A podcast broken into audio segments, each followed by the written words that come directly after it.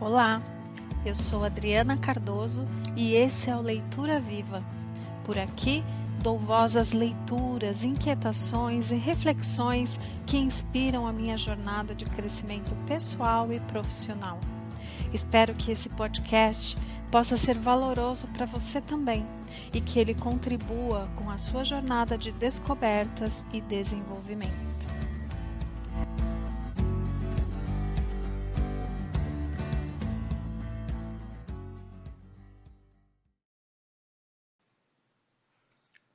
Voltamos com a nossa leitura do livro O Negócio é Ser Pequeno, hoje iniciando o capítulo 2 Paz e Permanência. A crença moderna dominante é de que as mais sólidas fundação da paz seria a prosperidade universal.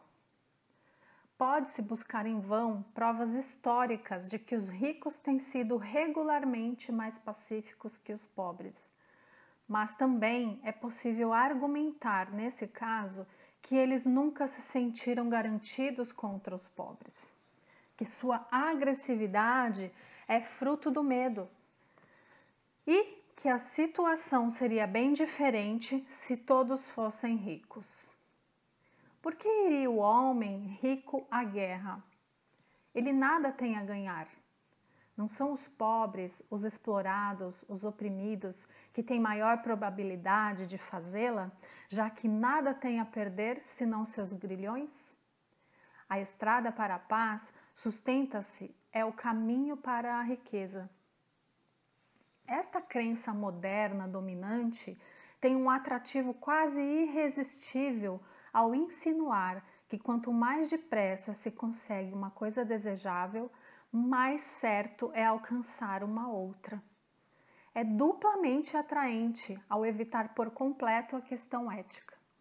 Não há necessidade de renúncia ou sacrifício, pelo contrário, temos a ciência e a técnica para ajudar-nos a percorrer a estrada da paz e da abundância, e tudo o que há a fazer é não nos comportarmos estúpida e irracionalmente cortando nossa própria carne. A mensagem para os pobres e descontentes é que não devam impacientar-se ou matar a galinha, que por certo no momento devido porá ovos de ouro também para eles. E a mensagem para os ricos é que devem ser suficientemente inteligentes para de vez em quando ajudar aos pobres, pois é essa a forma pela qual se tornarão ainda mais ricos. Gandhi costumava falar desdenhosamente de sonhar com sistemas tão perfeitos que ninguém precisará ser bom. Mas não é esse precisamente o sonho que podemos agora concretizar com nossos maravilhosos poderes da ciência e da técnica? Por que bradar por virtudes que o homem talvez nunca adquira quando a racionalidade científica e a competência técnica são tudo o que se requer? Em vez de dar ouvidos a Gandhi, não nos sentimos mais inclinados a ouvir a um dos mais influentes economistas do nosso século, o grande Lord Keynes? Em 1930, durante a depressão econômica em escala mundial, ele sentiu-se impelido a especular a respeito das possibilidades econômicas para os nossos netos. E concluiu que talvez não estivesse muito longe o dia em que todos seriam ricos. Voltaremos então, disse ele, a valorizar mais os fins do que os meios e a preferir o bom ao útil. Mas cuidado, prosseguiu, ainda não chegou o tempo de tudo isso. Por mais 100 anos, no mínimo, devemos simular para nós e para todos que o justo é injusto e o injusto é justo, pois o injusto é útil e o justo não o é. Avareza, usura e precaução ainda têm de ser nossos deuses por mais algum tempo, pois só elas podem tirar-nos do túnel da necessidade econômica para a luz do dia. Isso foi escrito há 40 anos e desde então, é claro, as coisas se aceleraram consideravelmente. Talvez nem tenhamos de esperar outros 60 anos para ser alcançada a abundância universal. De qualquer forma, a mensagem keynesiana é bastante clara. Cuidado! Considerações éticas não são meramente irrelevantes, elas são um impedimento real, pois o injusto é útil e o justo não o é. Não soou ainda a hora de ser justo. O caminho para o céu está calçado com más intenções. Examinarei agora essa proposição que pode ser dividida em três partes. Primeiro, que a prosperidade universal é possível. Segundo, que sua obtenção é exequível baseada na filosofia materialista do enriqueçam-se. Terceiro, que este é o caminho para a paz. A pergunta para iniciar minha investigação é evidentemente esta: há o bastante para fechar o círculo? Imediatamente deparamos-nos com uma dificuldade séria. O que é o bastante? Quem nos pode explicá-lo? Por certo, não será o economista que busca o crescimento econômico como o valor máximo e, por seguinte, conseguinte, não concebe o bastante. Há sociedades pobres que têm excessivamente pouco, mas onde está a sociedade rica que diga: chega, temos o bastante? Não existe nenhuma. Talvez possamos esquecer-nos do bastante e contentar-nos em explorar o aumento da demanda de recursos mundiais que surge quando todos simplesmente se esforçam para ter mais. Como não podemos estudar todos os recursos, proponho-me focalizar um tipo de recurso que se acha em posição de certo modo central, o combustível. Mais prosperidade significa maior uso de combustível. Não pode haver dúvida quanto a isto. No presente, o hiato de prosperidade entre os pobres e os ricos deste mundo é de fato enorme, o que é claramente revelado em seus respectivos consumos de combustível. Definamos como ricas todas as populações de países com um consumo médio de combustível. Em 1966, superior a uma tonelada métrica, que equivale a carvão per capita, e como pobre, as abaixo desse nível. Partindo dessas definições, podemos traçar o quadro seguinte. Esse é um quadro desenhado utilizando dados das Nações Unidas. Em 1966, população em milhões de ricos, 1060. 31% de pobres, 2280. 69% do mundo, 3384. Consumo de combustível os ricos, 4.788, 87%. Os pobres, 721, 13%. Consumo de combustível per capita. Para os ricos, 4,52. Para os pobres, 0,32. O consumo médio per capita de combustível pelos pobres é apenas 0,32 tonelada, a grosso modo, 1,1 quarto do consumo dos ricos. E há muitíssimos pobres do mundo, segundo essas definições, quase sete décimos da população mundial. Se os pobres usassem de súbito tanto combustível quanto os ricos, o consumo mundial triplicaria imediatamente. Isso não pode acontecer, porém, já que tudo demanda tempo, e com o tempo, tanto os ricos como os pobres estão crescendo em desejos e em número. Façamos, pois, um cálculo exploratório. Se as populações ricas crescem à razão de 1,25% e as pobres a de 2,5% ao ano, a população mundial atingirá cerca de 6,9 bilhões no ano 2000, um número não muito diferente das mais categorizadas previsões atuais. Se ao mesmo tempo o consumo de combustível per capita da população rica aumentar 2,25%, enquanto o do pobre aumenta 4,5% ao ano, os seguintes dados surgirão para o ano 2000.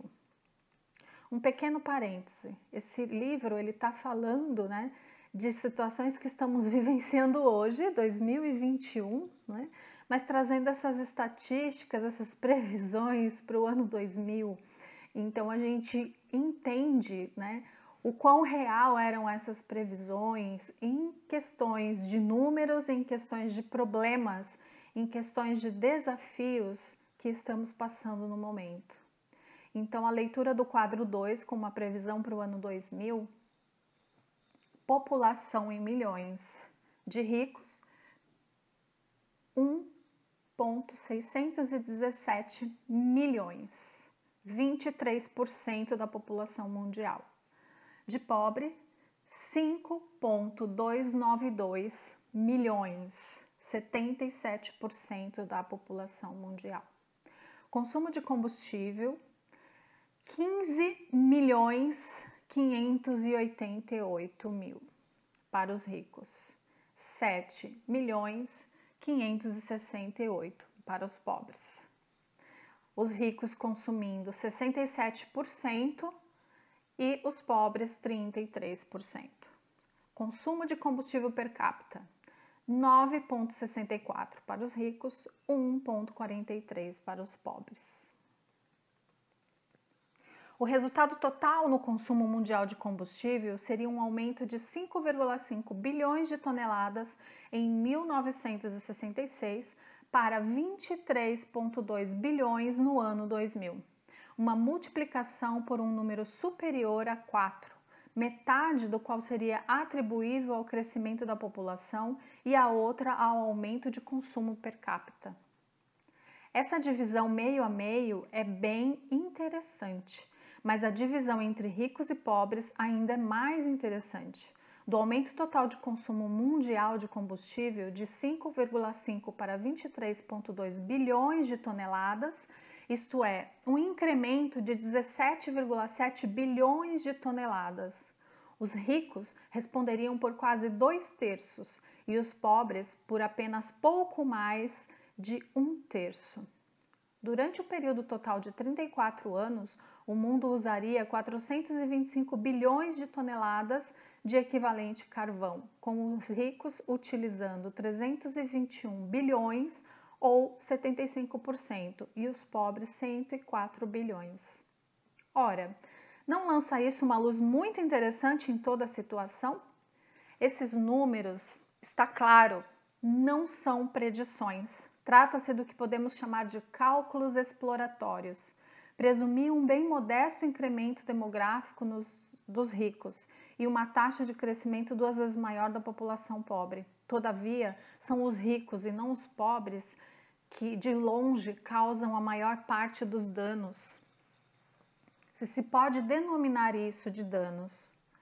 Mesmo que as populações classificadas como pobres crescessem somente a mesma taxa pressuposta para as ricas, o efeito sobre a necessidade total de combustível do mundo dificilmente seria significativo. Uma redução de pouco mais de 10%. Mas, se as ricas decidissem, e não estou afirmando ser isso provável, que seu atual consumo de combustível per capita já é bastante elevado e que não deveriam permitir ampliá-lo mais, considerando-se já ser 14 vezes mais elevado que o das pobres, bem, isso faria uma diferença. A despeito do aumento presumido das populações ricas, haveria uma redução de mais de um terço das necessidades mundiais totais de combustível no ano 2000. O mais importante comentário, entretanto, é uma interrogação. Será plausível supor que o consumo mundial de combustível pudesse aumentar para algo parecido com 23 bilhões de toneladas anuais no ano 2000, usando 425 bilhões de toneladas durante os 34 anos intermediários? À luz de nossos atuais conhecimentos de reservas de combustíveis fósseis, essa é uma cifra implausível, mesmo admitindo que um quarto ou um terço do total mundial pudesse originar-se da fissão nuclear. É claro que os ricos estão em pleno processo de despojar o mundo de uma vez para sempre de sua dotação de combustíveis relativamente baratos e simples. É o contínuo crescimento econômico deles que gera demandas cada vez mais exorbitantes com a consequência de os combustíveis baratos e simples do mundo poderem facilmente tornar-se caros e escassos muito antes dos países pobres terem adquirido a riqueza, educação, refinamento industrial e poderio de capital acumulado necessários à aplicação de combustíveis alternativos em qualquer escala expressiva. Cálculos exploratórios naturalmente não provam coisa alguma. Uma prova sobre o futuro é de qualquer maneira impossível e possível, sabiamente observado, que todas as predições são falíveis, sobretudo as referentes ao futuro. Nem todas. O que se precisa é de bom senso e os cálculos exploratórios podem pelo menos auxiliar a informar nosso juízo. Em qualquer caso, sob um aspecto muito importante, os nossos cálculos subestimam a amplitude do problema. Não é realista tratar o mundo como se for uma unidade. Os recursos de combustíveis estão muito desigualmente distribuídos e qualquer escassez de suprimentos, por menor que seja, imediatamente dividiria o mundo entre os que têm e os que não têm, segundo linhas inteiramente novas. As regiões especificamente favorecidas, tais como o Oriente Médio e o Norte da África, atrairiam atenção invejosa em escala dificilmente imaginável hoje. Enquanto algumas áreas de consumo elevado, como a Europa Ocidental e o Japão, passariam à posição não invejável de legatários residuais. Essa seria uma fonte de conflito como talvez jamais tenha havido outra igual. Como nada pode ser provado sobre o futuro, nem mesmo sobre o futuro a relativamente curto prazo dos próximos 30 anos, sempre é possível pôr de lado até os mais ameaçadores problemas, alegando que alguma coisa surgirá. Poderia simplesmente ocorrer, por exemplo, a descoberta de enormes e inéditas reservas de petróleo, gás natural ou até carvão e por que razão a energia nuclear há de ficar confinada a fornecer um quarto ou um terço das necessidades totais? O problema pode ser assim transferido para outro plano, mas recusa-se a desaparecer, pois o consumo de combustível na escala indicada, admitindo não haver insuperáveis dificuldades de abastecimento, produziria riscos sem precedentes para o meio ambiente. Veja-se o caso da energia nuclear. Algumas pessoas dizem que os recursos mundiais de urânio relativamente concentrados são insuficientes para sustentar um programa nuclear realmente grande, suficientemente grande para ter um impacto significativo na situação mundial de combustíveis onde temos de contar com bilhões, não apenas milhões de toneladas de equivalente carvão. Suponha-se, todavia, que essa gente está errada. Será descoberto urânio suficiente? Ele será apanhado nos mais remotos cantos da Terra, trazido para os principais centros demográficos e tornado altamente radiativo? É difícil imaginar uma ameaça biológica maior, para não mencionar o perigo político de alguém poder usar um minúsculo fragmento dessa terrível substância para finalidades não de todo pacíficas. Por outro lado, se fantásticos descobrimentos de combustíveis fósseis tornassem desnecessário forçar o ritmo da energia nuclear, existiria um problema de poluição térmica de escala bastante diversa de tudo quanto foi até aqui enfrentado. Não importa qual seja o combustível, incrementos no consumo dele por um fator de 4 e depois 5 e 6. Não há resposta plausível para o problema da poluição. Dei o combustível como mero exemplo para ilustrar uma tese muito simples, a de que o crescimento econômico, que encarado do ponto de vista da economia, da física, da química e da tecnologia, não tem limites discerníveis, defrontar-se-á necessariamente com congestionamentos decisivos quando encarado pelo prisma das ciências ambientais. Uma atitude face à vida que busque realização na procura obstinada de riqueza, em suma, o materialismo, não se ajusta a esse mundo, por não conter em si qualquer princípio limitador, enquanto o ambiente no qual está situada é estritamente limitado. O ambiente já procura dizer-nos que certas tensões estão se tornando excessivas. À medida que um problema está sendo solucionado, aparecem 10 novos problemas resultantes da primeira solução. Como ressalta o professor Barry Commoner, os novos problemas não são consequências de insucesso casuais, mas de sucesso tecnológico. Muita gente, entretanto, insistirá em discutir também esses tópicos unicamente em termos de otimismo e pessimismo, orgulhando-se em seu próprio otimismo de que a ciência encontrará uma saída. Só poderão estar certos sustentos se houver uma mudança consciente e fundamental na direção do esforço científico. Os progressos da ciência e da tecnologia nesses últimos 100 anos têm sido tais que os perigos cresceram mais depressa ainda do que as oportunidades. Voltarei a falar sobre isso mais adiante.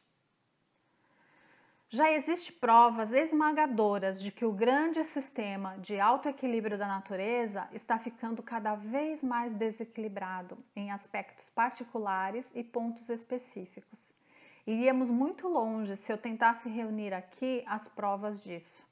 A situação do Lago Erie, para o qual o professor Barry Commoner, entre outros, chamou a atenção, serviria como suficiente alerta mais uma ou duas décadas e todos os sistemas de hidrovias internas dos Estados Unidos poderão ficar em situação análoga.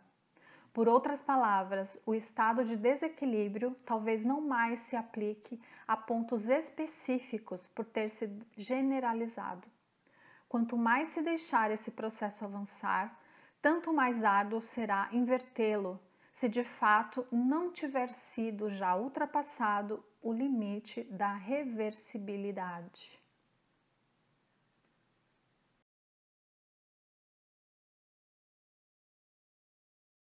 Fazer uma pequena pausa nesse capítulo, porque ele é um pouco longo, então iremos ler em duas ou três partes. Aproveito essa pausa para fazer um breve comentário de que a primeira edição desse livro é datado de 1973 em 1983, ele foi traduzido para o português.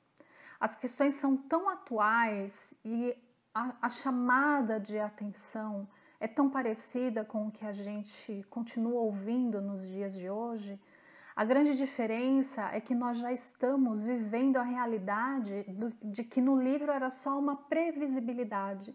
Então, as catástrofes ambientais, como a gente tem vivido a sociedade, a educação, a saúde, a saúde mental da população. Tudo isso é consequência dessa gana pela aceleração, pelo crescimento econômico acelerado. E diante da, dos estudos, dos encontros, acabamos de ter a COP26, falando ainda dessa urgência de, de olhar para o ambiente, dessa urgência de desacelerar e, mais do que isso, de tomar ações regenerativas que tentem amenizar os estragos que a gente já fez no ambiente, nas relações e até na nossa relação com a gente mesmo. A gente ainda tem muita descrença, né? como se isso fosse apenas apenas uh, estudos, fossem apenas estudos, apenas apontamentos futuros de um futuro que não vai chegar. Infelizmente, esse futuro já chegou, esse futuro já é um presente e é emergencial que a gente seja consciente dos estragos que já estão feitos, dos estragos que continuamos reforçando no nosso dia a dia, em nossos hábitos de consumo, nossos hábitos de alimentação, nossos hábitos de negócios, que a gente possa realmente fazer valer a leitura desse livro, trazendo para as nossas ações individuais. Porque de repente, você, no lugar que você está, pode achar que o seu negócio não impacta, a sua maneira de ser e de atuar não impacta. E não tem como cada um de nós, a cada passo, a cada escolha, estamos atuando em prol de um futuro próspero e abundante para todos ou de um futuro catastrófico. O que vamos escolher conscientemente hoje? Te vejo no próximo episódio com a continuação da leitura do capítulo 2.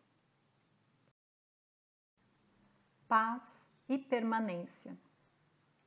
Espero que você tenha gostado da leitura de hoje e gostaria muito de saber como essa leitura está chegando até você. Que tipo de reflexão tem despertado? Talvez até alguma mudança. Me conta. Te encontro no próximo episódio. Até lá!